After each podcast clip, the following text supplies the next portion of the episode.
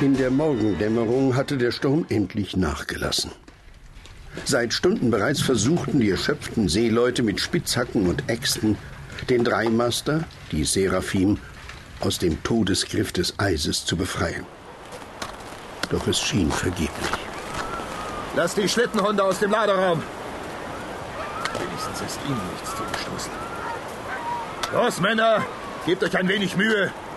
Captain Walton, es ist hoffnungslos. Meilenweit nur Eis und Schnee. Sollten wir hier je wieder lebend wegkommen, sollten wir schleunigst nach Archangels zurückkehren. Ich brauche das Schiff nicht, Alexei. Wir haben die Huskies und die Schlitten, nicht wahr? Notfalls werden wir uns den Weg zum Nordpol eben freihacken, wenn es nicht anders geht. Captain, wie viele Menschenleben wollen Sie noch aufs Spiel setzen? So viele wie nötig sein werden.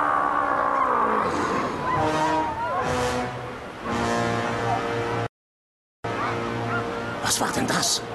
Da draußen ist irgendwas. Was zum Teufel? Bei diesem Nebel und Schneetreiben kann man ja nicht einmal die Hand vor Augen erkennen. Alexei, machen Sie sich besser schussbereit. Irgendetwas kommt auf uns zu. Ich habe zwar keine Ahnung wer oder was, aber ich kann es bereits hören. Eine unmenschliche, gespenstische Erscheinung trat aus dem Nebel und die russischen Matrosen bekreuzigten sich hastig, als das unheimliche Wesen langsam näher auf sie zukam. Das, das ist ein Dämon. Nein, das Gewehr weg. Ah! Walton, weshalb haben Sie das getan? Meine Kugel hätte getroffen. Was jetzt folgt, haben Sie sich selbst zuzuschreiben. Dieses unheimliche Wesen. Es wird uns einen nach dem anderen töten. Welch sonderbare Gestalt. Sie ist völlig mit Fell bedeckt, aber ich kann kein Gesicht und keine Gliedmaßen erkennen. Das Wesen zieht eine Art Schlitten hinter sich her. Sehen Sie, Alexei? Es zieht den Schlitten tatsächlich selbst. Ich kann keine Hunde entdecken. Doch, auf dem Schlitten.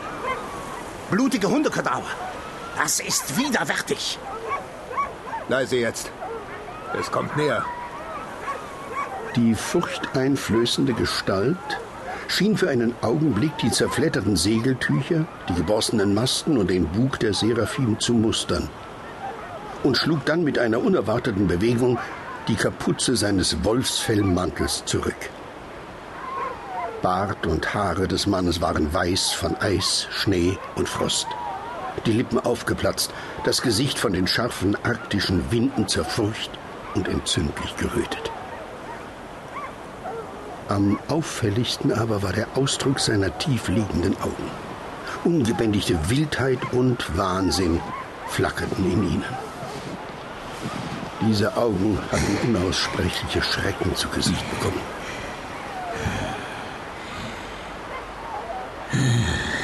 Wer ist euer Kapitän? Das bin ich. Und wer zur Hölle sind Sie? Was machen Sie hier? Es ist nicht die Zeit für lange Erklärungen. Sie nehmen jetzt Ihre Leute und Waffen und folgen mir. Sofort! Hey, ihr bleibt, wo ihr seid. Die Befehle hier gebe immer noch ich. Hören Sie, Wolfsmensch. Ich weiß nicht, wie um alles in der Welt Sie hierher gekommen sind. Aber verraten Sie mir nur eines. Wer zur Hölle sind Sie eigentlich?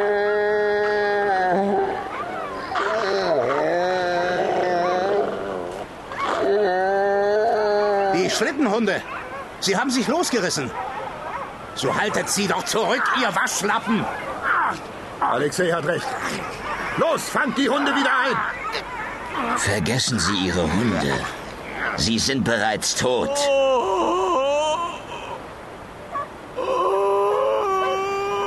Der geheimnisvolle Fremde, der Robert Walton nun in der Kapitänskajüte gegenüberstand, hatte nicht gelogen.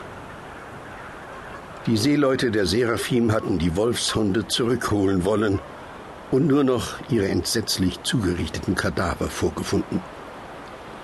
Scharlachrotes Blut, das auf dem Eis gefror. Der grausame Anblick ließ die Männer verstört zurück, und abergläubische Furcht breitete sich unter ihnen aus. Welche Kreatur lebte da draußen in dieser undurchdringlichen Wüste aus Eis und Kälte? Welches Wesen verfügte über die ungeheuerliche Kraft, es mit acht kerngesunden und starken Wolfshunden aufzunehmen? Woher kam dieses bestialische Geschöpf? Und wer hatte es erschaffen?